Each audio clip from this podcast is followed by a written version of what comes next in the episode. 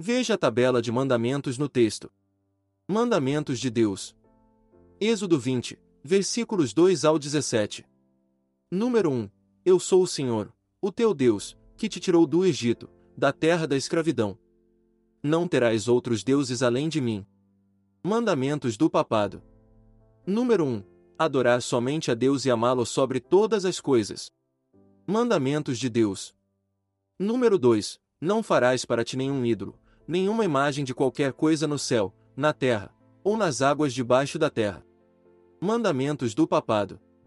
Apagado porque a Igreja Católica usa estátuas e imagens e as adoram, este é um costume que veio com a idolatria dos romanos que sempre se ajoelharam para outros deuses e estátuas. Mandamentos de Deus. Número 3. Não tomarás em vão o nome do Senhor, o teu Deus. Mandamentos do Papado. Número 2. Não tomarás em vão o nome do Senhor, o teu Deus. Mandamentos de Deus. Número 4. Lembra-te do dia de sábado. Para santificá-lo. Trabalharás seis dias e neles farás todos os teus trabalhos, mas o sétimo dia é o sábado dedicado ao Senhor, o teu Deus. Nesse dia não farás trabalho algum, nem tu, nem teus filhos ou filhas, nem teus servos ou servas, nem teus animais, nem os estrangeiros que morarem em tuas cidades. Pois em seis dias o Senhor fez os céus e a terra, o mar, e tudo o que neles existe, mas no sétimo dia descansou. Portanto, o Senhor abençoou o sétimo dia e o santificou. Mandamentos do Papado. Número 3. Guardar domingos e festas. Deus quer que nos domingos e festas lhe honremos com a celebração da Santa Missa. Isso nos obriga a ir à igreja em nome de Cristo. Quem não vai à missa nos domingos e festas peca gravemente. Essa é a explicação do mandamento segundo o livro do Catecismo. Porém, Deus nunca disse isso na Bíblia, e Jesus nunca disse isso no seu ministério. Mandamentos de Deus. Número 5. Honra teu pai e tua mãe, a fim de que tenhas vida longa na terra. Mandamentos do Papado. Número 4. Honra teu pai e tua mãe. Mandamentos de Deus. Número 6. Não matarás. Mandamentos do Papado. Número 5. Não matarás. Mandamentos do Papado. Número 6. Guardar castidade nas palavras e nas obras. Mandamentos de Deus. Número 8. Não furtarás. Mandamentos do papado. Número 7. Não furtarás. Mandamentos de Deus. Número 9. Não darás falso testemunho contra o teu próximo. Mandamentos do papado. Número 8. Não darás falso testemunho contra o teu próximo. Mandamentos de Deus.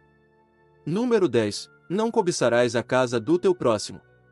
Não cobiçarás a mulher do teu próximo, nem seus servos ou servas, nem seu boi ou jumento, nem coisa alguma que lhe pertença. Mandamentos do papado. Dividido em dois.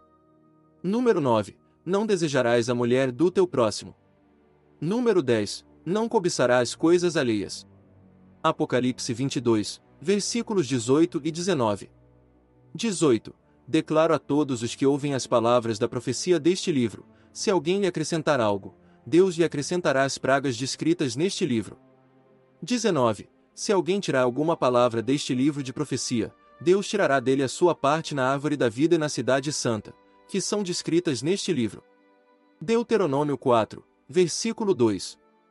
2. Nada acrescentem as palavras que eu ordeno a vocês e delas nada retirem, mas obedeçam aos mandamentos do Senhor, o seu Deus, que eu ordeno a vocês. Provérbios 30, versículos 5 e 6. 5. Cada palavra de Deus é comprovadamente pura, ele é um escudo para quem nele se refugia. 6. Nada acrescente as palavras dele, do contrário, ele o repreenderá e mostrará que você é mentiroso. Eclesiastes 3, versículo 14. 14. Sei que tudo o que Deus faz permanecerá para sempre, a isso nada se pode acrescentar, e disso nada se pode tirar. Deus assim faz para que os homens o temam. Os papas adotam o título Vicarius Filii Dei, que significa substituto de Deus. Em 1895 o Vaticano escreveu um artigo afirmando: o Papa não é simplesmente a representação de Jesus Cristo, ele é o próprio Jesus Cristo, sob o véu da carne, e que por meio de um ser comum à humanidade continua seu ministério entre os homens, o seu Papa fala. É Jesus Cristo quem está falando. 2 Tessalonicenses, capítulo 2, versículo 4. 4. Este se opõe e se exalta acima de tudo que se chama Deus, ou é objeto de adoração, chegando até a sentar-se no santuário de Deus, proclamando que ele mesmo é Deus. Nota: Blasfêmia não é somente insultar o Espírito Santo de Deus, mas também achar e dizer que é Deus na terra, ou achar que tem poder para perdoar pecados. Heresia é qualquer crença ou teoria que esteja fortemente em desacordo com crenças ou costumes estabelecidos, neste caso, significa qualquer coisa ou qualquer um que vá contra a palavra de Deus. No livro Catholic Record of London, Ontário, 1 de setembro 1923. Domingo é a nossa marca de autoridade, a Igreja está acima da Bíblia, e esta transferência da observância do sábado é prova desse fato. Our Sunday Visitor, 5 de fevereiro 1950. Os protestantes não percebem que, por observar o domingo, eles aceitam a autoridade do porta-voz da Igreja ou Papa. O Espelho Católico da Igreja, publicação oficial do Cardeal James de Bons, 23 de setembro 1893. A Igreja Católica, em virtude de sua missão divina, mudou o dia de sábado para domingo. Cardeal Gibbons, em Faith of Fates 92 Nada Edition, página 89. Você pode ler a Bíblia do Gênesis à Revelação, e não encontrará uma única linha autorizando a santificação do domingo. As Escrituras impõem a observância religiosa do sábado, um dia que nós, a Igreja Católica, nunca santificamos. Papa Francisco, Catholic.org julho de 2014. Trabalhar no domingo tem efeito negativo nas famílias. Talvez seja hora de nos perguntarmos se trabalhar aos domingos é verdadeira liberdade. Passar domingos com a família e amigos é uma escolha ética para fiéis e não fiéis. Em Nova York, na Catedral de São Patrick, em setembro de 2015, o Papa Francisco diz: E se às vezes nossos esforços e obras parecem falhar, e não produzir frutos, precisamos lembrar que somos seguidores de Jesus, e sua vida, humanamente falando, terminou em fracasso, no fracasso na cruz. Cidade do Vaticano, 18 de dezembro de 2023. O Vaticano disse em uma decisão histórica aprovada pelo Papa Francisco que os padres católicos romanos podem administrar bênçãos a casais do mesmo sexo. 1 Coríntios 6, versículo 9. 9 Vocês não sabem que os perversos não herdarão o reino de Deus? Não se deixem enganar, nem imorais, nem idólatras, nem adúlteros, nem homossexuais passivos ou ativos. Veremos mais sobre isso no livro de Daniel e Apocalipse. Por anos muitos acreditaram que Monte Sinai ou Horeb fosse na península do Sinai no sul do Egito, mas nunca foi encontrada nenhuma evidência sobre isso. Em 1970 algumas pessoas descobriram um possível local, mas quando tentaram entrar nessas terras para pesquisar, eles foram presos, e os vídeos e fotos foram confiscados. Foi então que, em 2003 dois pesquisadores foram atrás dessas informações, e descobriram o verdadeiro local onde ocorreu o êxodo. O nome do verdadeiro Monte Sinai é Jabal al-Laus, na Arábia Saudita. No caminho do Golfo de Suez, não seria possível o povo de Israel passar, porque em qualquer parte do oceano, todos cairiam em um imenso buraco, e também a Bíblia diz que eles foram para fora do Egito, não para outro local dentro do país. Existem dois caminhos possíveis para a travessia, ambos ficam no Golfo de Acaba, o primeiro é Noveiba e o segundo Estreito de Tira. Ambos seriam rasos o suficiente para que todo o povo de Israel atravessasse com as águas divididas, e chegassem a Midian que fica na Arábia Saudita. Isso explicaria muita coisa, porque os árabes odeiam os judeus, e Deus tirou os judeus das mãos dos egípcios. Por conta desse ódio, o governo árabe sempre tentou esconder esse fato do mundo, para que nenhum judeu cristão fosse explorar aquelas terras. Eles colocaram cercas e militares armados para que ninguém ousasse passar, ou chegar perto da montanha. No ano de 2020, outros pesquisadores foram até o local e falaram com um homem que fazia parte da Jihad, ele confessou em seu depoimento que eles sabiam que esse era o verdadeiro Monte Sinai, e o governo também sabia, mas eles queriam as pessoas longe dali, e até alguns muçulmanos não sabiam desse fato. Mas Deus sempre revela o oculto e o escondido, e graças a ele agora o mundo sabe da verdade. Após uma expedição no mar, foram encontrados corais com o formato das rodas das carruagens e o detector de metais confirmou: ouro e prata não se corroem no fundo do mar, os egípcios tinham as suas carruagens banhadas a ouro. Na primeira parada eles encontraram as águas amargas em Mara, e logo após, Elim, um local com várias palmeiras e vários poços artesianos. Os arqueólogos árabes encontraram pergaminhos que comprovam que Moisés esteve nas cavernas, a mesma caverna onde Elias se refugiou. Leia 1 Reis capítulo 19, versículo 8. No local onde as pessoas fizeram o bezerro de ouro para adorá-lo, existem petróglifos no formato de bois nas pedras. Seguindo o caminho do povo de Israel também foi encontrado o altar que Moisés construiu no pé da montanha, com as doze pedras simbolizando as doze tribos de Israel, e a pedra que Moisés bateu e jorrou água que matou a sede dos israelitas. O topo da montanha é carbonizado, a cor é bem escura, diferente de todas as outras montanhas já vistas. Na Bíblia diz que Deus desceu como fogo, Alguns acharam que o topo era carbonizado porque poderia ser um vulcão, mas os arqueólogos quebraram algumas pedras, e realmente elas estavam derretidas ao redor e tinham granito por dentro. As rochas vulcânicas são de textura fanítica, o que significa que possuem cristais de dimensão microscópica. Foi também encontrado muitas árvores de acácia, a mesma madeira usada para fazer a Arca da Aliança. No final desse estudo tem informações bem interessantes, que comprovam que este local está conectado com o fim dos tempos. Êxodo 15, versículo 27. Depois chegaram a Elim, onde havia doze fontes de água e setenta palmeiras, e acamparam junto àquelas águas. Êxodo 17, versículo 6. Eu estarei à sua espera no alto da rocha do Monte Horebe. Bata na rocha, e dela sairá água para o povo beber. Assim fez Moisés, à vista das autoridades de Israel. Êxodo 19, versículo 18. O monte Sinai estava coberto de fumaça, pois o Senhor tinha descido sobre ele em chamas de fogo. Dele subia fumaça como que de uma fornalha, todo o monte tremia violentamente. Êxodo 24, versículo 3. Quando Moisés se dirigiu ao povo e transmitiu-lhes todas as palavras e ordenanças do Senhor, eles responderam em uníssono: Faremos tudo o que o Senhor ordenou. Na manhã seguinte, Moisés levantou-se, construiu um altar ao pé do monte e ergueu doze colunas de pedra, representando as doze tribos de Israel.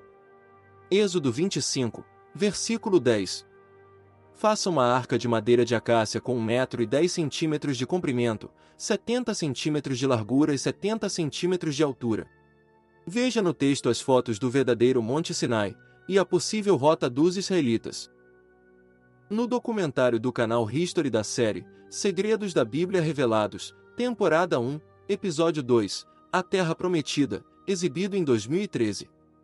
Eles dizem que porque em séculos de escavação, nunca foi encontrado absolutamente nada, os pesquisadores colocam em dúvida se o êxodo teria mesmo ocorrido.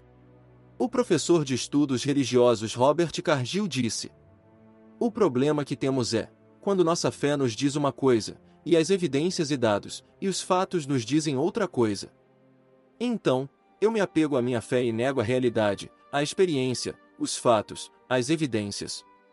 Ou, eu abraço minha experiência, minha realidade e repenso a maneira como penso sobre Deus.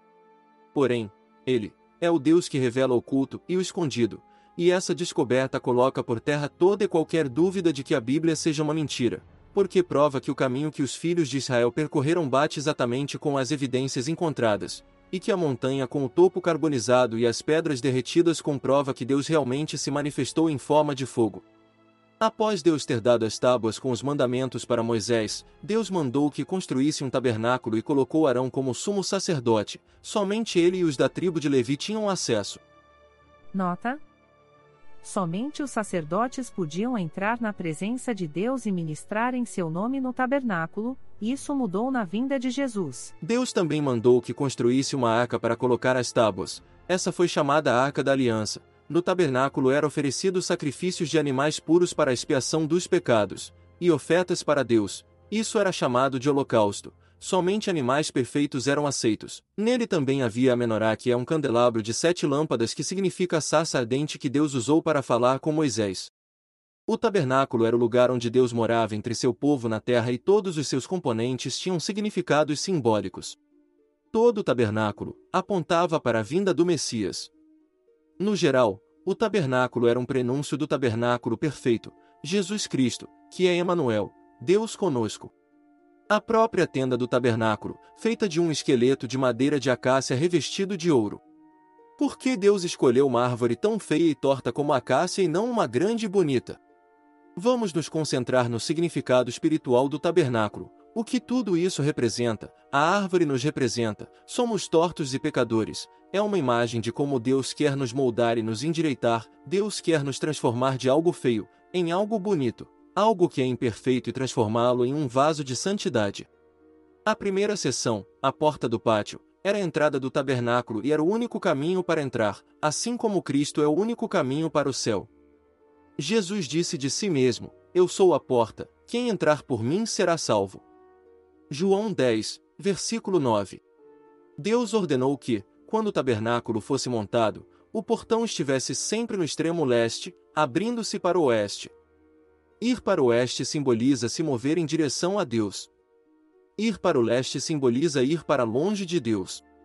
Depois que Moisés construiu o altar, fogo desceu do céu e acendeu o altar. O Senhor disse a Moisés: Lembre-se, o fogo deve ser mantido aceso no altar o tempo todo. Nunca deve sair. Levítico 6, versículo 13. Depois que Jesus subiu ao céu, ele enviou o Espírito Santo para acender o fogo sobre os altares de nossos corações. João 14, versículos 16 ao 17. 16 E eu pedirei ao Pai, e ele dará a vocês outro conselheiro para estar com vocês para sempre. 17 O Espírito da Verdade. O mundo não pode recebê-lo, porque não o vê nem o conhece. Mas vocês o conhecem, pois ele vive com vocês e estará em vocês. Primeiro um sacerdote faria um sacrifício no altar de bronze, onde ofertas de sacrifícios de animais perfeitos eram apresentadas. Então ele se aproximaria da pia de bronze para se lavar, depois de fazer o sacrifício para entrar na tenda. Isso representa purificação, também simboliza como temos que ser purificados antes de entrarmos na presença de Deus. João 3, versículo 5. 5 Respondeu Jesus: Digo a verdade, ninguém pode entrar no reino de Deus se não nascer da água e do Espírito. O local do espaço de lavagem é entre o altar e a tenda. Significa que para nós sermos purificados primeiro, deve haver um sacrifício. Não podemos ser purificados sem um sacrifício primeiro, isso representou a salvação. Levítico 17, versículo 11. 11 Dará um trará um novilho como oferta por seu próprio pecado para fazer propiciação por si mesmo e por sua família, e ele oferecerá como sacrifício pelo seu próprio pecado. Apenas os levitas eram autorizados a entrar na tenda. A segunda parte da tenda era o lugar sagrado, tinha algumas coisas importantes dentro, como uma mesa de pão, o altar de incenso e a menorá. Doze pães foram colocados na mesa, o que significa a provisão de Deus para as doze tribos e doze meses do ano. Os pães eram considerados santificados, eram uma oferta diante da presença de Deus, e só podiam ser comidos pelos sacerdotes. A prática da Santa Ceia hoje é em memória da vitória de Cristo sobre a morte na cruz. Em João 6, versículo 35, Jesus disse: Então Jesus declarou: Eu sou o pão da vida. Aquele que vem a mim nunca terá fome, aquele que crê em mim nunca terá sede. Mais tarde, no versículo 51, ele disse: Eu sou o pão vivo que desceu do céu. Se alguém comer deste pão, viverá para sempre. Este pão é a minha carne, que eu darei pela vida do mundo. O altar de incenso era considerado parte do Santo dos Santos, mas como exigia cuidados com frequência, era colocado do lado de fora desse espaço para que sacerdotes regulares pudessem cuidar dele diariamente. A fumaça perfumada de incenso representava as orações do povo ascendendo a Deus. Queimar esse incenso foi um ato contínuo, assim como devemos orar sem cessar. Como dizem, 1 Tessalonicenses 5, versículo 17. Salmos 141, versículo 2. 2. Seja a minha oração como incenso diante de ti o levantar das minhas mãos como oferta da tarde. Hoje, os cristãos têm certeza de que suas orações são agradáveis a Deus Pai porque são oferecidas pelo nosso grande sumo sacerdote, Jesus Cristo. Assim como o incenso carregava um odor perfumado, nossas orações são perfumadas com a justiça do Salvador. Menorá é um candelabro com sete castiçais seguidos feito a partir de um pedaço sólido de ouro. Era a única fonte de luz de toda a sala. A luz refletia as paredes de ouro e iluminava toda a sala. Quando Jesus disse em João 8, versículo 12: Eu sou a luz do mundo. Quem me segue, nunca andará em trevas, mas terá a luz da vida. Havia um véu que separava o lugar sagrado do interior santo dos santos. Quando Jesus morreu na cruz, Deus rasgou o véu no templo de Jerusalém de cima para baixo. Ninguém além de Deus poderia ter feito tal coisa, porque esse véu tinha 13 metros de altura e 10 centímetros de espessura. A direção do rasgo significava que Deus destruiu a barreira entre si mesmo e a humanidade, um ato que só Deus tinha autoridade para fazer. Mateus 27, versículo 51. 51 Naquele momento, o véu do santuário rasgou-se em duas partes, de alto a baixo. A terra tremeu, e as rochas se partiram. A terceira seção era um Santo dos Santos, e apenas um objeto estava alojado lá, a Arca da Aliança. Não havia luz dentro da sala além do brilho da glória de Deus. Sacerdotes regulares eram permitidos no lugar sagrado externo, mas o Santo dos Santos somente o sumo sacerdote no dia anual da expiação, ou Yom Kippur, que é o dia do perdão.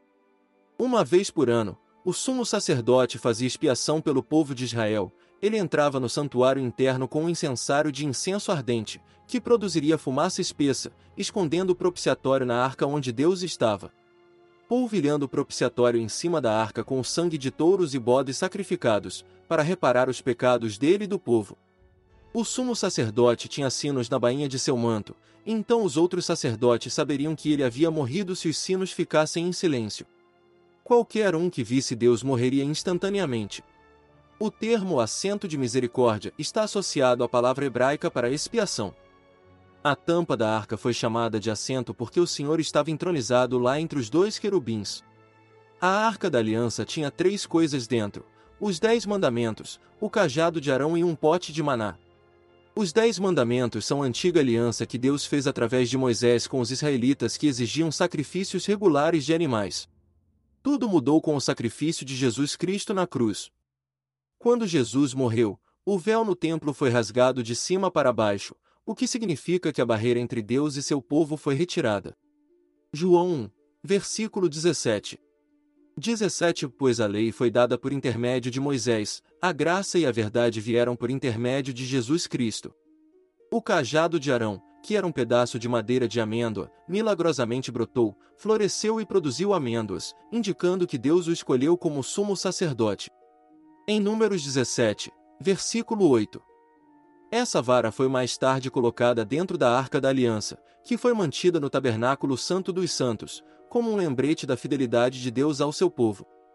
A vara floresceu para provar que Arão foi o escolhido por Deus para ser o sumo sacerdote. A vara de madeira estava morta e voltou à vida. Isso representa a ressurreição de Jesus da morte. E o maná é a provisão de Deus.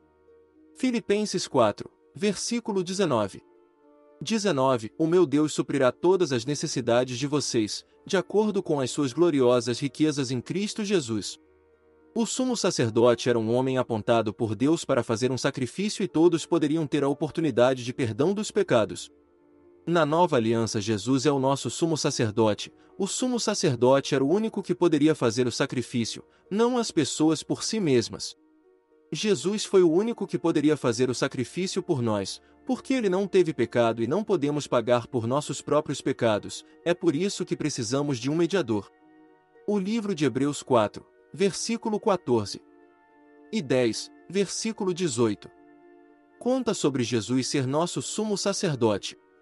Mesmo que as ofertas feitas no tabernáculo fossem suficientes para cobrir o pecado, seu efeito foi apenas temporário.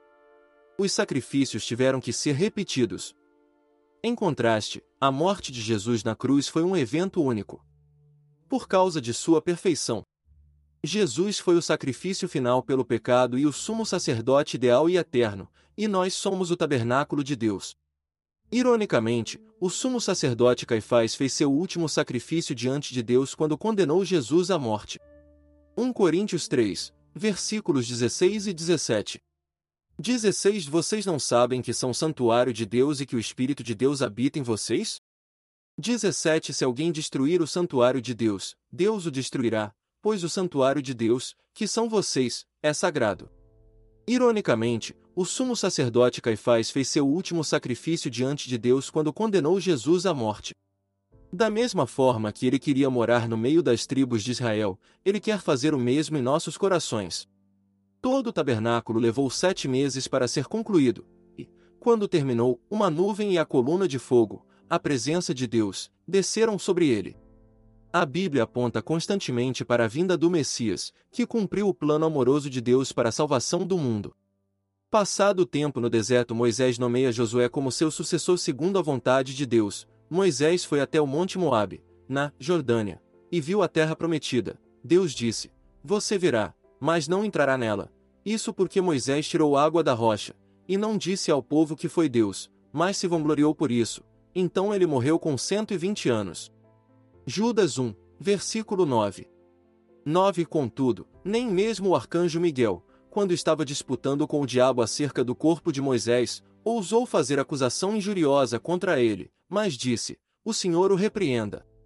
A Bíblia não deixa claro o motivo para essa disputa do corpo de Moisés, porém naquela época os povos pagãos idolatravam todo tipo de divindade, inclusive pessoas, como se fossem deuses, e era comum o túmulo dessa pessoa se tornar um local de adoração.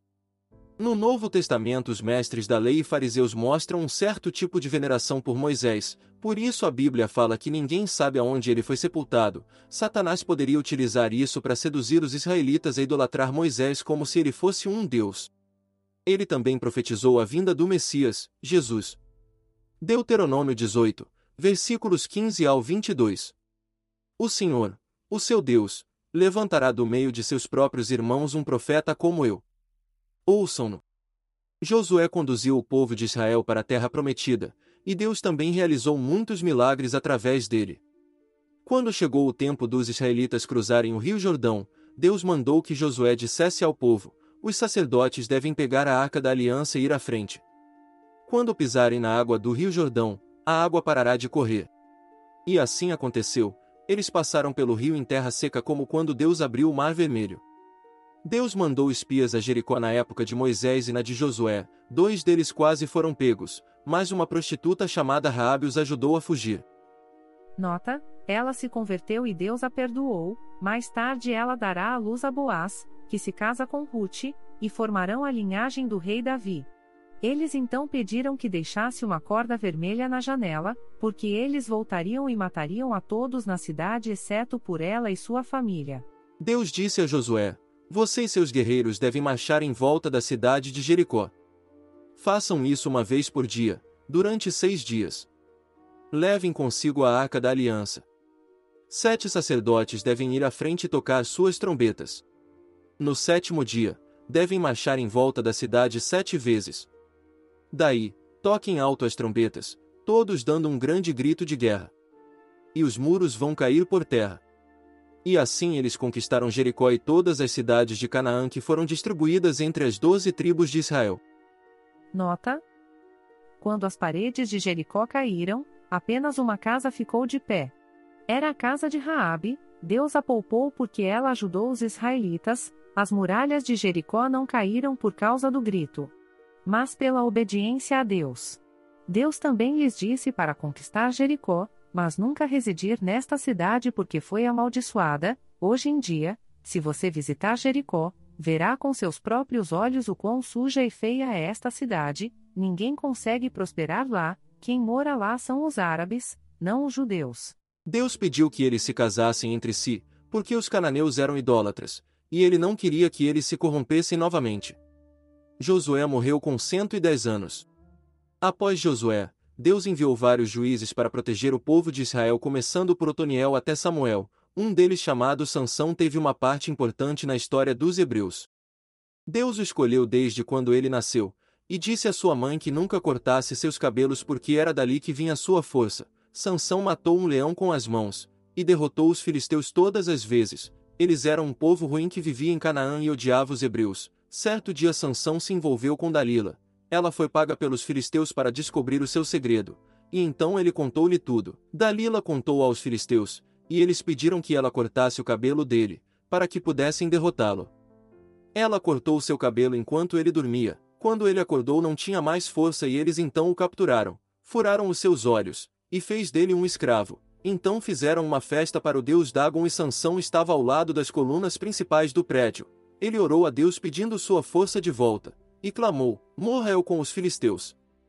Sansão empurrou as colunas do prédio que desabou, e ele três mil filisteus morreram. Ana era estéril, e pediu a Deus um filho. Ele a ouviu e enviou Samuel. Quando tinha cinco anos ele foi enviado ao tabernáculo para servir a Deus. Ele cresceu e se tornou o último dos juízes. Durante a guerra com os filisteus, a arca da aliança foi tomada pelo inimigo, e ficou sete meses com eles. Deus trouxe devastação sobre eles e os encheu de tumores. Todos ficaram com muito medo e mandaram a arca de volta para Bet-Semes com muito ouro. Anos depois o povo de Israel pediu por um rei. Deus então escolheu Saul e pediu que Samuel ungisse como rei. Seu reinado começou bem. Deus estava com ele e Saul venceu muitas e muitas batalhas, até que a arrogância e a soberba de Saul desagradou Deus. Ele então falou com Samuel e pediu que ele ungisse um pobre pastor de ovelhas chamado Davi, que era descendente de Boaz e Ruth, bisavós dele. Ele morava em Belém. Nota: Saul e Davi pecaram contra Deus, Porém Saul ficou mais preocupado em perder a coroa do que perder a presença de Deus. Já Davi disse: Tire tudo de mim, só não tire a sua presença.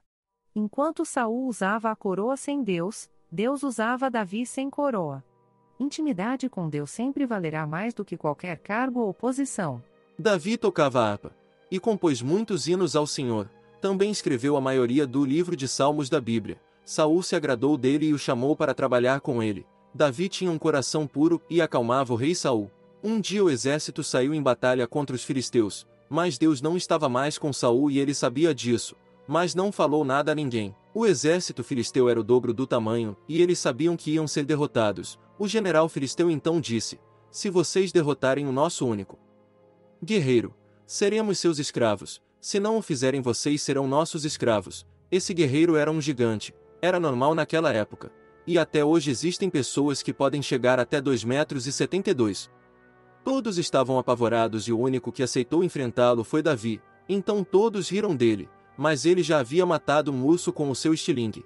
E Deus deu a vitória a Davi. Ele pegou o estilingue e acertou uma pedra no meio da testa do gigante e o derrubou. Ele pegou a espada do gigante e cortou a cabeça dele. Os filisteus ficaram em pânico e fugiram. Davi então virou um soldado querido pelo povo e nunca perdeu uma guerra. Saul então começou a ter inveja dele. Seu filho Jonatas disse: Não. Faça mal a Davi.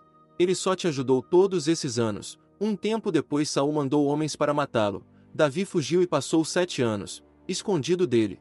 Durante a sua fuga o profeta Samuel acabou morrendo de causas naturais. Nota. Este fato foi comprovado pela ciência, para matar alguém por um impacto no cérebro, tem que ser algo acima de 3.000 newtons espalhados por uma área de 30 milímetros ao quadrado.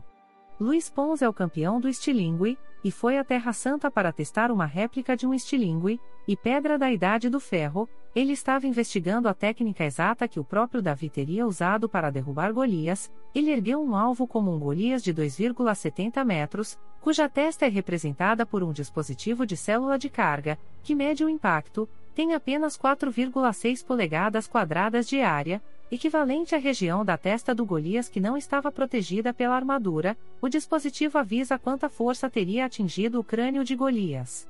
Quando Luiz bateu no dispositivo, ele mostrou 3,62 newtons, o que significa que foi suficiente para matar Golias ou qualquer pessoa com um estilingue e uma única pedra.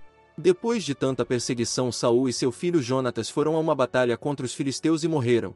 Davi ficou muito triste, pois não queria que nenhum deles morresse.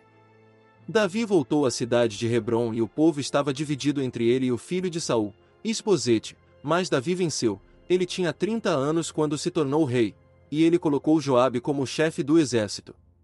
Davi unificou toda Israel porque Deus estava com ele, e Davi era obediente a ele. Davi levou a arca da aliança para Jerusalém e queria construir um templo para o Senhor. Deus se alegrou com a ideia, mas disse querer que seu filho construísse o templo para ele. Porém, quando ficou mais velho, ele cometeu um grave erro. Davi era casado com várias mulheres, mas certo dia ele viu uma linda mulher chamada Batseba, casada com o soldado Urias. Ele estava sempre na guerra. Davi queria tanto ela que a levou ao palácio. Ela então engravidou. Ele ficou preocupado como ela explicaria a gravidez, e mandou que Joabe colocasse Urias à frente do seu exército para ser morto. Quando isso aconteceu, Davi casou-se com ela. Davi provocou a ira de Deus, e mandou o profeta Natã para avisá-lo que ele estava vendo tudo. O profeta Natã contou uma parábola para Davi, dizendo que o homem rico pegou a única ovelha que o homem pobre tinha e assou para os seus convidados. Davi se irou e disse: Juro pelo nome do Senhor que o homem que fez isso merece a morte. Deverá pagar quatro vezes o preço da cordeira, porquanto agiu sem misericórdia. O profeta Natã respondeu: Esse homem é você, Davi. 2 Samuel 12, versículos 7 ao 14. 7 E continuou: Assim diz o Senhor, o Deus de Israel: Eu ungi rei de Israel e o livrei das mãos de Saul. 8 Dei-lhe a casa e as mulheres do seu senhor. Dei-lhe a nação de Israel e Judá. E, se tudo isso não fosse suficiente, eu lhe teria dado mais ainda. 9. Por que você desprezou a palavra do Senhor, fazendo o que ele reprova? Você matou Urias, o Itita, com a espada dos Amonitas e ficou com a mulher dele. 10 Por isso, a espada nunca se afastará de sua família, pois você me desprezou e tomou a mulher de Urias, o Itita, para ser sua mulher. 11 Assim diz o Senhor, de sua própria família trarei desgraça sobre você. Tomarei as suas mulheres diante dos seus próprios olhos e as darei a outro, e ele se deitará com elas em plena luz do dia. 12 Você fez isso às escondidas, mas eu o farei diante de todo Israel, em plena luz do dia. 13 Então Davi disse a Natã: Pequei contra o Senhor. E Natã respondeu: O Senhor perdoou o seu pecado. Você não morrerá. 14 Entretanto, uma vez que você insultou o Senhor, o menino morrerá. Davi rasgou suas vestes, se humilhou e se arrependeu. Por isso a Bíblia diz que temos que cuidar com as palavras que saem da nossa boca. Davi amaldiçoou a sua própria vida, e a maldição caiu sobre a sua casa quatro vezes. Ele proferiu a própria morte, mas Deus teve misericórdia dele e não o matou. Depois da morte da criança, seu filho mais velho Amnon estuprou sua irmã Tamar. Seu outro filho Absalão ficou furioso e matou Amnon. Mais tarde Absalão tramou pelas costas de Davi e se autoproclamou rei. Davi venceu a guerra contra ele, e Absalão acabou morto quando cavalgava, e morreu pendurado em um galho de árvore. Anos depois seu outro filho Adonias tentou ser rei, mas, Davi mandou que o sacerdote ungisse a cabeça de Salomão, o outro filho que teve combate Seba. Ele morreu aos 70 anos e reinou por 40 anos em Israel. Salomão então se tornou rei de Israel. Ele orou ao Senhor e pediu sabedoria porque era muito jovem, e não sabia governar. Deus se agradou dele e disse: Porque você não pediu vida longa e nem nenhuma riqueza, eu te darei tudo que não pediu, riquezas e glórias. E assim foi feito. Salomão era o rei mais sábio de todos, e todos ficavam admirados ao vê-lo falar. No quarto ano do seu governo, ele começou a construção do Templo do Senhor, que levou sete anos para ficar pronto. Ele foi construído com muito ouro e prata. Também havia uma sala especial, como no tabernáculo onde ficava a Arca da Aliança. Ela ficava em uma sala separada por um véu, o véu do Santo dos Santos, onde somente o sumo sacerdote tinha acesso e somente uma vez ao ano. Na época de Salomão, o nome dele era Zadok. Nota: como vimos anteriormente, o sumo sacerdote era o escolhido do Senhor para entrar na presença de Deus e oferecer sacrifícios, o holocausto, para expiar os seus pecados e o do povo. Israel foi muito abençoado na época de Salomão, tudo prosperava, não faltava nada ao povo escolhido por Deus. Muitos reis de terras estrangeiras iam visitar Salomão, e efetuavam muitos bons negócios com ele, por conta disso eles davam as suas filhas a ele como esposa, como uma aliança política. Elas, no entanto, eram idólatras, e não eram fiéis a Deus. Por conta disso, Salomão acabou se desviando do caminho do Senhor e construindo templos de Baal e outros deuses para elas.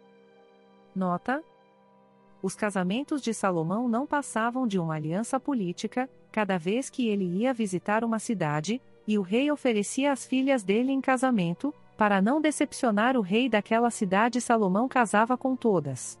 O problema é que ele acabou se corrompendo e traindo a Deus, porque ele permitiu a idolatria em Israel. Deus prometeu para ele um reinado de paz, mas ele não confiou o suficiente em Deus. Na cabeça dele, ele achava que para ter paz ele tinha que fazer alianças políticas com todos os reinos em volta para manter o reino de Israel sem guerras. E esse foi seu grande erro, porque quem mantinha os inimigos de Israel longe não era ele, mas sim o próprio Deus. Salomão tinha setecentas esposas e trezentos concubinas. As esposas foram descritas como princesas estrangeiras, incluindo a filha do faraó. Salomão tornou-se um tirano, e Deus irou e disse: Tirarei-lhe o seu reino e darei a outro homem, mas realizarei isso no governo de seu filho. Salomão reinou por quarenta anos e morreu, então seu filho Roboão assumiu o trono, ele era ainda mais perverso com o povo. Havia um homem justo que trabalhou na construção do templo chamado Jeroboão, o profeta Ágil encontrou e rasgou suas vestes em doze pedaços e deu dez para ele, e disse que ele iria governar as dez tribos de Israel, e somente duas ficariam com Roboão. O povo então colocou Jeroboão como rei das dez tribos, e Roboão com a tribo de Benjamim e Judá. Nota: A razão por que Deus dividiu Israel ao invés de tirar tudo de Roboão, foi a promessa que ele fez a Davi, que sempre existiria um descendente dele no trono, e o último foi Jesus que reinará para sempre. Foi assim que Israel foi dividido. O reino de Jeroboão se chamou Reino de Israel e o de Roboão Reino de Judá. Jerusalém fazia parte deste reino. O reino unificado durou de 1003 a 915 a.C. Jeroboão não permitia que as pessoas fossem ao templo em Jerusalém para orar, ao invés disso ele fez dois bezerros de ouro, e fez com que o povo os adorasse. E mais uma vez o povo fez o que o Senhor reprova, adorar estátuas e imagens. Por conta disso, os dois reinos começaram a ter problemas. O crime e a violência tomaram conta de tudo, e também durante do reinado de Roboão o Egito roubou muitos tesouros do templo. Após a morte de Jeroboão, rei após rei eram muito perversos, e faziam o que o Senhor reprovava, a idolatria. Mesmo o povo tendo se afastado de Deus, ainda assim, o Senhor mandava profeta atrás de profeta para que as pessoas se voltassem para ele, mas elas matavam todos os seus profetas. Até que surgiu um rei chamado Acabe, que reinou entre 873 a 852 a.C. Deus sempre escolheu cada rei e mandava que o profeta da época ungisse os reis. Porém, alguns deles não foram escolhidos por Deus e então compravam falsos profetas para que os ungisse. É o caso do rei Acabe e seu pai Omeri.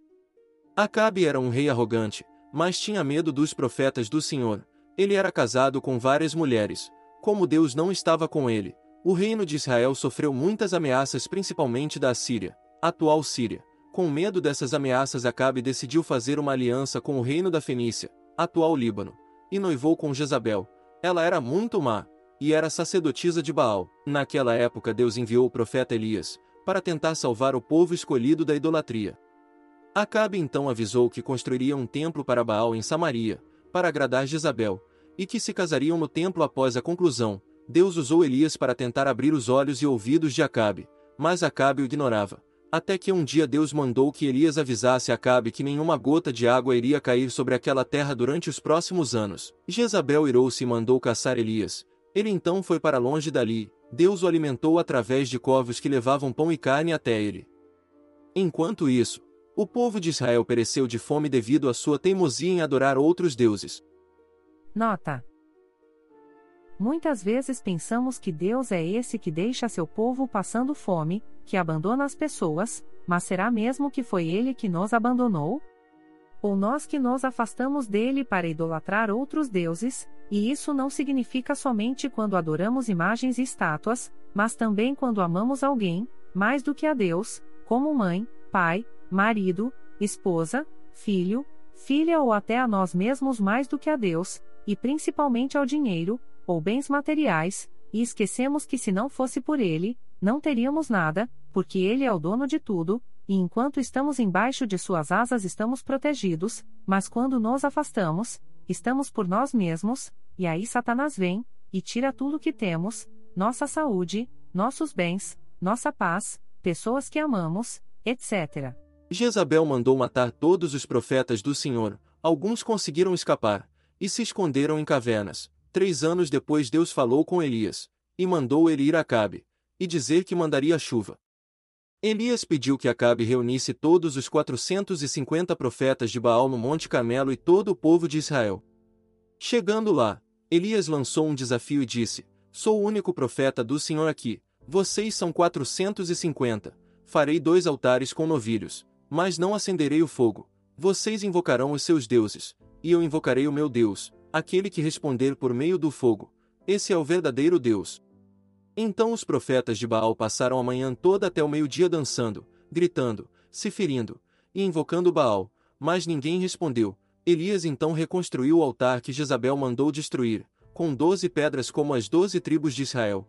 Elias então preparou o holocausto e disse: 1 Reis 18, versículos 36 e 37. Ó Senhor, Deus de Abraão, de Isaque e de Israel, que hoje fique conhecido que tu és Deus em Israel e sou teu servo e fiz todas estas coisas por ordem tua. Responde-me, ó Senhor, responde-me, para que este povo saiba que tu, ó Senhor, és Deus e que fazes o coração deles voltar para ti.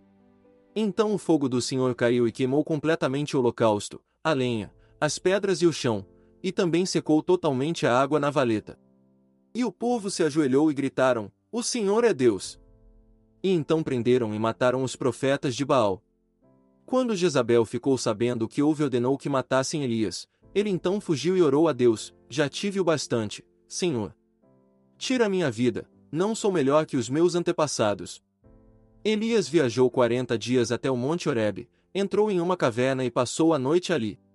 Deus falou com Elias e pediu que ungisse Jeú como rei de Israel, Azael como rei da Síria, e Eliseu como profeta que o sucederia. Acabe foi à guerra contra a Síria, e Deus disse que daria a vitória, mas todos tinham que ser mortos em batalha. Acabe desobedeceu, e não matou o rei da Síria. Acabe, Queria a vinha de Nabote para fazer uma horta, e disse-lhe: Me dê essa vinha que lhe darei uma melhor, ou pagarei o que quiser. Nabote disse que era herança de seus pais e não poderia. Ele então ficou triste, e Jezabel perguntou o motivo e ele contou. Ela disse que conseguiria a vinha, então amou para que Nabote e seus filhos fossem apedrejados para que a vinha não tivesse herdeiros. Deus mandou Elias ir até Acabe e dizer: Vou trazer desgraça sobre você. Devorarei os seus descendentes, e eliminarei da sua família todos os do sexo masculino em Israel, sejam escravos sejam livres, pois você provocou a minha ira e fez Israel pecar. Acabe então rasgou suas vestes, se humilhou e jejuou. Deus, como é misericordioso, então disse: Porque você se humilhou a mim, não trarei desgraça no seu reinado, mas no de seu filho. Acabe voltou à guerra, e devido à sua desobediência de libertar o rei da Assíria, acabou morrendo pelas suas mãos, Enquanto Jezabel foi morta por Jeú e comida por cachorros, ele se tornou rei, e matou todos os descendentes de Acabe como o Senhor profetizou.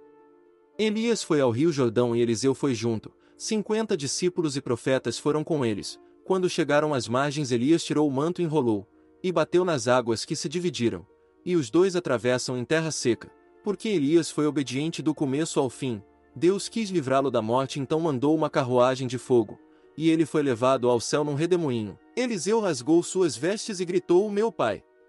Meu pai! Tu eras como os carros de guerra e os cavaleiros de Israel. Eliseu pegou o manto que caiu, e voltou às margens, e bateu nas águas que se abriram novamente, e ele atravessou. Ele então fez muitos milagres através de Deus em sua jornada. O povo de Samaria estava se tornando um povo idólatra, e o reino de Israel e o reino de Judá já não se davam bem, porque o rei de Judá Jeosafá era temente a Deus. Ele reinou entre 870 a 845 a.C. Nota: Deus é tão misericordioso, que por mais que o povo fizesse o que ele reprova, ele sempre enviava um profeta para mostrar o caminho para aqueles que se desviaram. Por causa da idolatria do povo, Deus decidiu diminuir o território de Israel, deixando que o rei da Assíria dominasse vários territórios. Vários reis vieram depois. Oséias foi o último rei do reino de Israel, que reinou 732 a 722 a.C., por fazer o que o Senhor reprova. Deus deixou que a Assíria dominasse todo o território da Samaria e deportou todos os israelitas para a Assíria. A partir daí começa a mistura entre os assírios e o povo de Samaria. Por conta disso houve a guerra entre o povo da Judéia e os samaritanos, em 650 a.C. Contudo foi por volta de 605 a.C. que os primeiros israelitas foram levados à Babilônia. Tudo isso aconteceu porque os israelitas seguiram os costumes de todas as nações que o Senhor ajudou a expulsar, adorando outros deuses construindo altares, fazendo ídolos de metal em forma de bezerro, praticaram feitiçaria e adivinhação, queimaram os próprios filhos em sacrifício para Baal, provocando a ira de Deus, o Senhor advertiu Israel e Judá muitas vezes através de seus profetas, mas ninguém deu ouvidos a eles. Nota: Muitas pessoas só querem adorar a um Deus se isso for conveniente a elas, e se aquele Deus se ajustar às vontades das pessoas, porque elas não querem deixar de fazer a própria vontade para fazer a vontade do verdadeiro Deus vivo. Todas essas falsas religiões foram armadas por Satanás para nós nos desviarmos do caminho de Deus e adorá-lo, porque a partir do momento que você se curva perante uma estátua, ou a outro Deus, que não é o Deus único, você está idolatrando ao demônio disfarçado de religião. A feitiçaria é algo reprovável por Deus. Quando alguém recorre à feitiçaria, está quebrando os mandamentos de Deus. Podemos entender algumas práticas como feitiçaria, o esoterismo, horóscopo, leitura de mão, leitura de cartas, adivinhação, magia negra ou branca, consultar espíritos ou anjos, consultar mortos, rituais de cura ou curandeirismo, mediunidade, astrologia, macumbaria, bruxaria, simpatia, superstições, incorporar espíritos, psicografia, maçonaria, encantamento ou lançar encanto, popularmente conhecido como fazer trabalho. Tais práticas nos afastam de Deus, como aconteceu com os israelitas, tornando-os reféns do engano. Enquanto a feitiçaria nos detém, Jesus nos liberta. Se você está envolvido com feitiçaria, saiba que ainda há tempo para se afastar dessas práticas. Seu futuro pertence a Deus e Ele te ama. Horóscopo é uma grande mentira, nós não temos signos. Por que não se pode estabelecer nenhuma relação entre os posicionamentos dos astros e a personalidade de um indivíduo, nem predizer o seu destino? Isso foi inventado pelos babilônios os mesmos que acreditaram que Semiramis, Nimrod e Tammuz eram deuses, e também inventaram todas essas práticas pagãs que o Deus vivo repudia, e que vivemos até os dias de hoje. A Bíblia ensina que somente Deus pode anunciar as coisas do futuro, pois somente Ele é conhecedor de todas as coisas. Veja a seguir o que Deus diz na Bíblia sobre isso. Levítico 19, versículo 31. 31. Não recorram aos médios nem busquem a quem consulta espíritos, pois vocês serão contaminados por eles. Eu sou o Senhor, o Deus de vocês.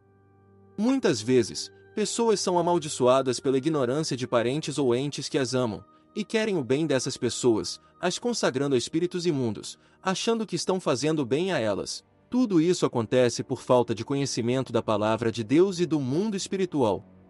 Muitos também dizem: Ah, mas isso não tem nada a ver. Se o próprio Deus está dizendo que ele reprova todas essas coisas, é porque ele sabe o que é melhor para nós. Se você pratica ou praticou essas coisas mesmo sem saber, você pode estar embaixo de maldição. Existem vários tipos de maldição, as mais comuns são as maldições voluntárias, involuntárias, hereditárias e maldição que vem por meio de traumas e palavras. As voluntárias são aquelas que você faz sabendo que aquilo é errado, as involuntárias são as que você pratica sem saber ou porque alguém lançou sobre a sua vida. As maldições hereditárias são as que passam de geração a geração, como um ciclo vicioso. Por exemplo, quando o pai é alcoólatra, violento ou usa drogas, a tendência é que os filhos sejam iguais. Maldições por traumas é quando a pessoa sofreu algum tipo de abuso, psicológico ou sexual, algum tipo de rejeição, maltrato dos pais, entre outros. E a maldição por palavras é quando alguém lançou alguma maldição contra você por meio de palavras ou quando você mesmo se amaldiçoou dizendo coisas que recaíram sobre a sua vida, por exemplo, coisas negativas ou palavrões. É importante saber identificar, para que você possa fazer uma quebra desse ciclo na sua vida. Quando você está embaixo de alguma maldição, demônios ganham autoridade para entrar e destruir a sua vida. Por exemplo, se você tem crises mentais ou emocionais, enfermidades repetidas ou crônicas, especialmente hereditárias, esterilidade, tendência para abortar, quebra de casamentos e alienação da família, insuficiência financeira contínua, predisposição a acidentes, histórico de acidentes, mortes prematuras ou mortes não naturais na família, brigas na família, pensamentos suicidas, você não tem paz, não consegue dormir à noite, depressão, pesadelos, vontade de largar tudo, solidão, opressão, ou sente um vazio que festas, pessoas, dinheiro, bebida não conseguem completar, você pode estar embaixo de uma maldição maligna. Tiago 3, versículos 8 ao 10. 8 A língua, porém, ninguém consegue domar. É um mal incontrolável, cheio de veneno mortífero.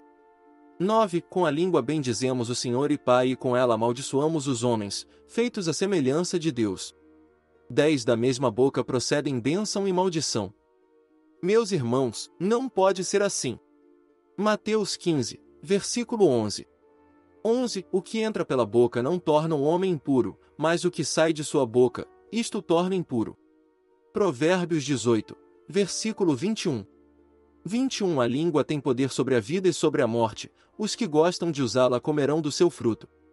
Provérbios 10, versículo 19. 19 Quando são muitas as palavras, o pecado está presente, mas quem controla a língua é sensato.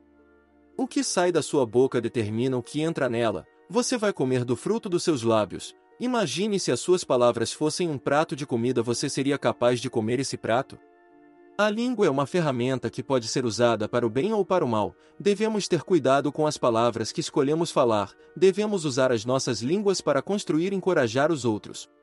A nossa boca é um portal, e através dela nós podemos invocar demônios sem ao menos perceber. Quando você fala palavrão, por exemplo, merda, que significa excrementos, e atraem moscas e consequentemente o espírito de Beuzebu que é o espírito da morte e vem para matar os teus sonhos, destruir as suas finanças e a sua família.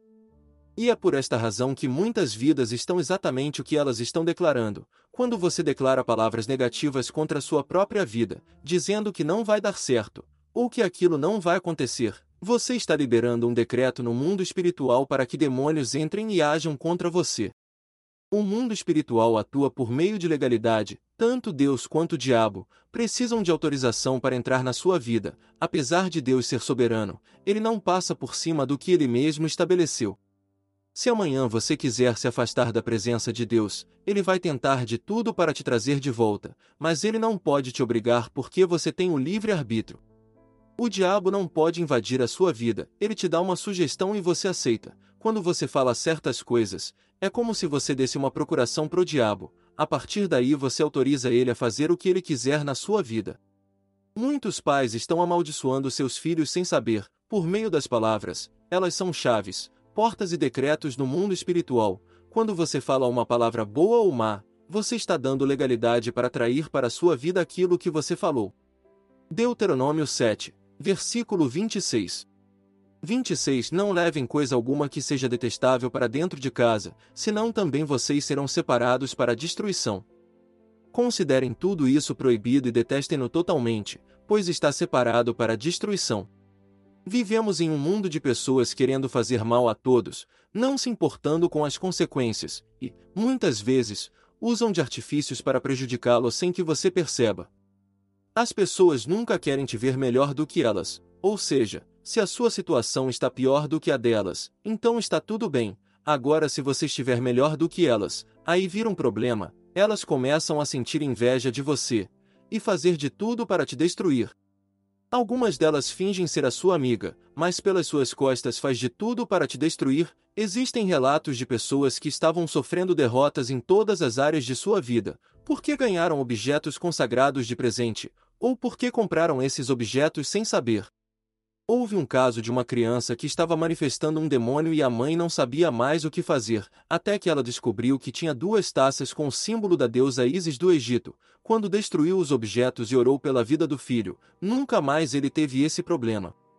Então temos que ter cuidado com o que nós colocamos dentro da nossa casa, e lembre-se: objetos consagrados não podem ser santificados, ou seja, não adianta orar, nós temos que destruir. Pessoas ignorantes no mundo espiritual, mesmo cristãs, às vezes, adquirem objetos com a finalidade de trazer sorte, felicidade, amor, riqueza, paz e outros tipos de benefícios.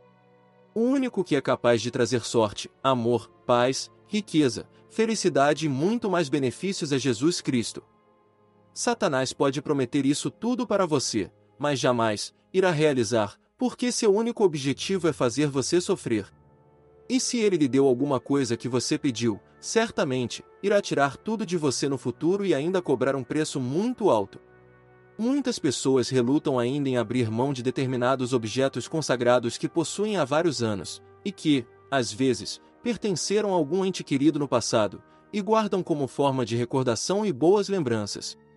Usar objetos como amuletos também pode trazer maldição para sua vida. Alguns exemplos são cristais, olho turco, trevo de quatro folhas, yin e yang, água benta, ferradura, filtro dos sonhos, mensageiro dos ventos, mão de Fátima ou Ansar, Buda, Shiva, Mandala, pimenta, Nazar, objetos de esoterismo ou signos do zodíaco, cartas de tarô, etc. Esses tipos de objetos são usados em rituais satânicos, e muitas pessoas usam para ter sorte ou como uma proteção para o mal, sem saber elas estão trazendo mal para junto delas. O único que pode te dar alegria, prosperidade e te proteger do mal é Jesus. Deus disse muitas vezes que ele repudia esse tipo de prática, ele é o suficiente. Isso não significa que os demônios estejam nos objetos, é a atividade oculta em si que os atrai. O pintor Giovanni Bragori não conseguia vender nenhuma obra sua. Vendo que a situação estava ruim, fez um pacto com Satanás para vender suas pinturas e ser um artista próspero. Repentinamente, todos os quadros daquele pintor foram vendidos, as telas eram de crianças chorando. Na época, os bombeiros da Inglaterra relataram por volta de 50 incêndios, e em todos eles o único objeto que não pegou fogo foram os quadros. Na época, o jornal The Sun da Inglaterra reportou o caso, e muitas pessoas começaram a se desfazer de seus quadros, porque as pessoas que compraram aquelas obras começaram a ter inúmeros problemas financeiros, na família, de saúde, etc. Não quero deixá-lo preocupado, pensando que tudo que ganhou possa ser maldição. Não pense assim, senão ficará neurótico.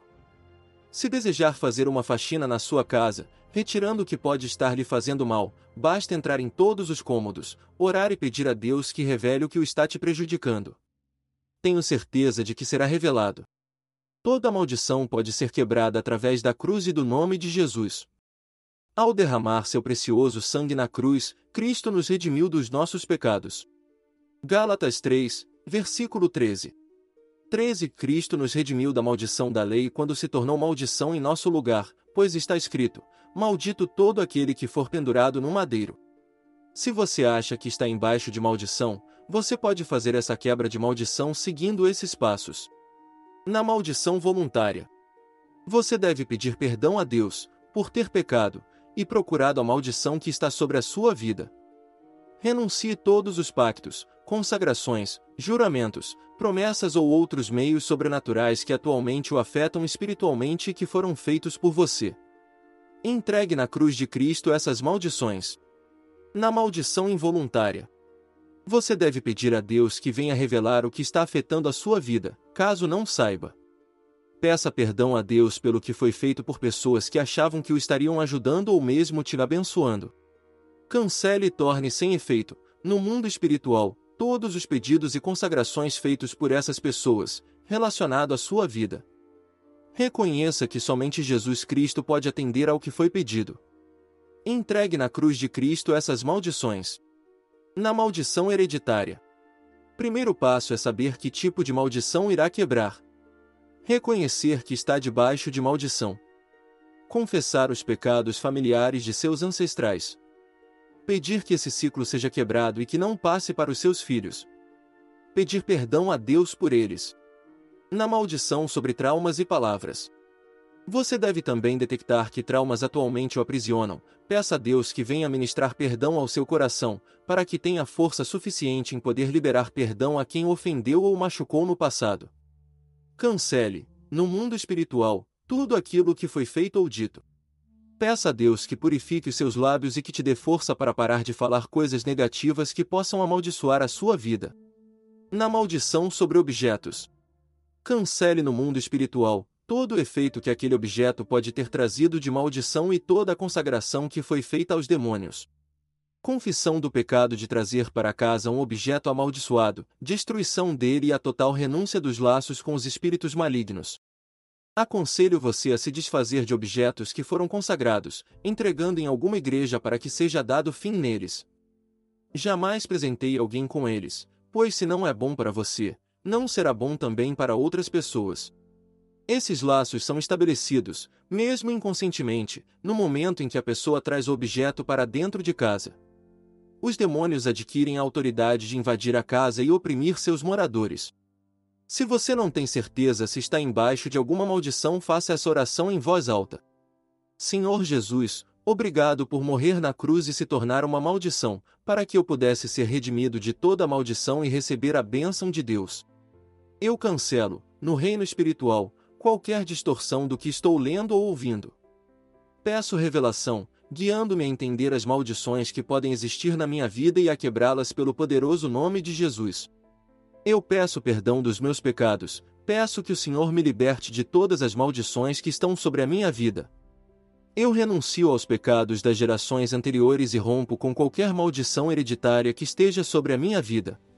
Que esse ciclo seja rompido nesse momento, e que meus filhos e a minha geração futura não leve nenhuma dessas maldições com eles. Eu também peço perdão pelos pecados dos meus antepassados desde a primeira, segunda, terceira e quarta gerações, incluindo consagrações no período de fecundação, no período de gestação, até o nascimento.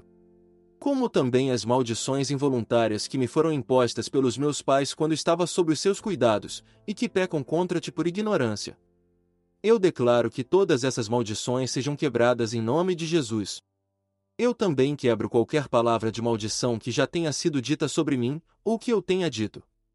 Eu também cancelo no mundo espiritual todos os palavrões e coisas negativas que saíram da minha boca e peço perdão. E peço que o Senhor purifique os meus lábios e me ajude a não dizer mais essas palavras que me amaldiçoam, porque sozinho eu não tenho força. Eu peço que o Senhor venha ministrar perdão no meu coração, para que eu tenha força suficiente em poder liberar perdão a quem me ofendeu ou me machucou no passado. Eu coloco agora as feridas da minha alma no seu altar para que o Espírito Santo de Deus possa tocá-las e curá-las, para que eu possa ter um relacionamento contigo. Eu também cancelo, no mundo espiritual, todo o efeito dos objetos que podem ter trazido maldição, e toda a consagração que foi feita aos demônios. Eu peço perdão por ter trazido para casa um objeto amaldiçoado, e eu renuncio todos os laços com os espíritos malignos. Em nome, e pelo sangue de Jesus Cristo, eu quebro o poder e o controle de toda maldição que chegou a mim, através de qualquer tipo de rituais malignos. Eu ordeno todos os espíritos demoníacos que ganharam acesso a mim, através de maldições sejam cortados e banidos da minha vida, da minha família e da minha casa, no poderoso nome do Senhor Jesus Cristo. Pai Celestial, eu me arrependo da rebelião contra as suas orientações divinas e de dar espaço para qualquer outro espírito que tem me confinado, controlado, manipulado e eu renuncio espíritos que têm controlado meus olhos, minha mente, meus ouvidos. Eu peço que o Senhor limpe os meus caminhos e retire tudo que impeça que eu tenha um relacionamento contigo. Eu peço que a partir de hoje que eu possa ser lavado e redimido pelo precioso sangue de Jesus e que eu possa nascer de novo da água e do Espírito, e viver na sua dependência e estar no centro da sua vontade. Eu aceito Jesus como meu único Salvador, escreve o meu nome no livro da vida. Agora eu reivindico todas as bênçãos espirituais que meu Pai Celestial me deu em Cristo Jesus. Eu te dou graças, honra e louvor. Amém.